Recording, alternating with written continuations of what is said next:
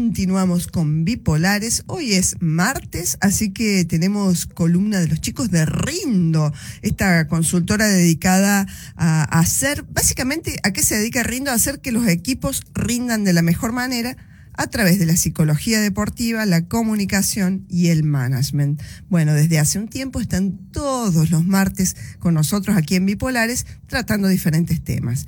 Hoy estamos en comunicación con César Bernard, uno de los directivos de, Rindo, y el tema que vamos a tratar es cómo rendimos bajo presión. Hola César, ¿cómo te va? Buenos días. Hola Roxana, ¿cómo andas? Bien. y buen día a toda la audiencia. ¿Bajo presión rendimos mejor o peor? ¿Cómo es la cosa? A ver. Depende del caso. La, evidencia nos dice que tanto en el deporte como en la empresa eh, se tiende a rendir peor, sí, pero también la realidad nos indica que hay jugadores en el ámbito deportivo y que hay eh, gerentes, mandos medios, directores, colaboradores en cualquier ámbito de la industria, ¿viste? que también lo pueden hacer muy bien este, bajo condiciones de presión, lo cual nos da la pauta de que, bueno, pueden haber algunas claves y alguna suerte de formulita ahí abajo, por lo cual potenciar el rendimiento de las personas ante situaciones de estrés o inhibir ese rendimiento de las personas bajo las mismas circunstancias. Ajá, bien, bien, bien. O sea, primero hay que conocer muy bien a las personas para ver qué, aplicar en cada caso. Exactamente, pero tampoco hay que creer que eh, el que va a rendir eh, bien es porque eh, viene de fábrica con un rasgo de personalidad determinado. en innumerables oportunidades se dice esto de que che, líder se nace o se hace, jugadores de finales tenés que venir con ese gen desde la cuna. honestamente, la neurociencia viene dando pasos agigantados en el descubrimiento de un montón de cuestiones que tienen que ver con, con lo innato, pero todavía estamos en condiciones de decir que la gran mayoría de los comportamientos de las personas son adquiridos, con lo cual todas las personas eh, podemos entrenar las habilidades para rendir bajo presión, para, en el caso del deporte, jugar el partido del domingo de la misma manera que eh, se entrenó en la práctica del miércoles, o en el caso de las empresas, eh, funcionarios y colaboradores que tienen que estar a la altura de las circunstancias cuando hay que implementar un proyecto estratégico, cuando hay que tomar decisiones importantes, cuando hay que liderar a un equipo determinado. Eh, hay habilidades que se pueden entrenar y que tienen que ver concretamente con el manejo del estrés. Ajá, bien, bien. Y, hay algunas, eh, vos decías, hay algunas claves por ahí abajo que, que, podemos tener en cuenta en estas situaciones. ¿Qué, qué es lo que hay que hacer? Sí, esencialmente como primer, eh, como primer punto, eh, entender que todos somos dueños de consumir las ideas que elijamos consumir en la diaria.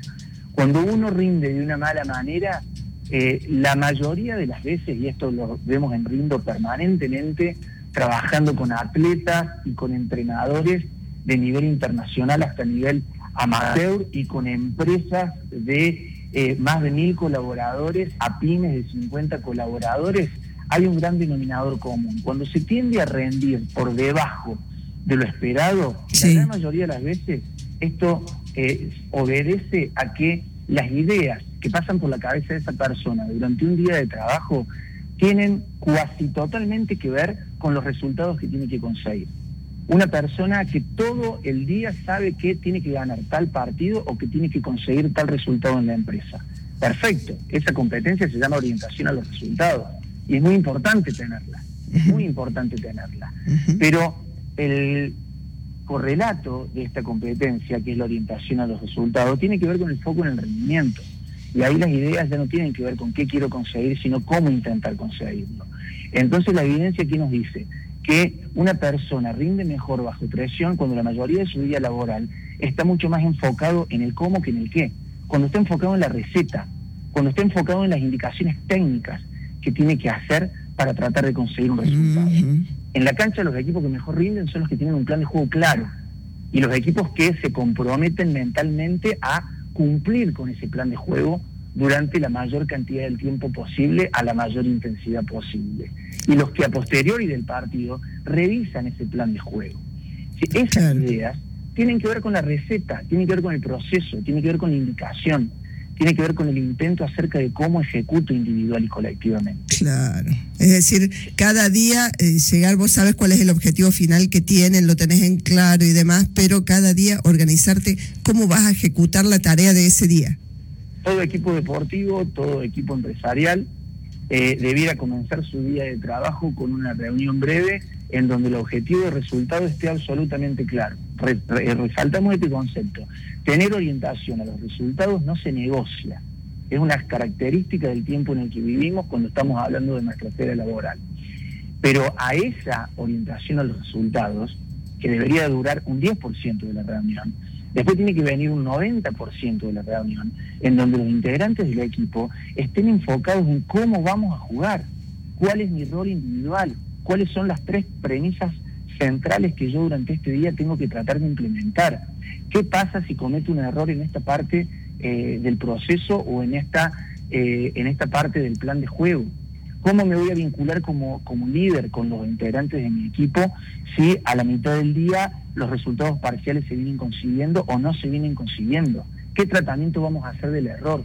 ¿Cómo vamos a gestionar la coyuntura? Bueno, todas esas son ideas que no tienen que ver con la obsesión de hoy tenemos que ganar sí o sí y guarda con que perdamos. Porque ahí la confianza de las personas se viene a pique, ahí los niveles de ansiedad se tornan máximos, ahí la atención y la concentración se disipa por completo. Es decir, a ver, lo que pasa con las variables psicológicas de empresarios y de deportistas, viste, no son fruto de la casualidad, son fruto de lo que te decía en un primer momento, de el paquete de ideas que elegimos consumir en nuestra diaria.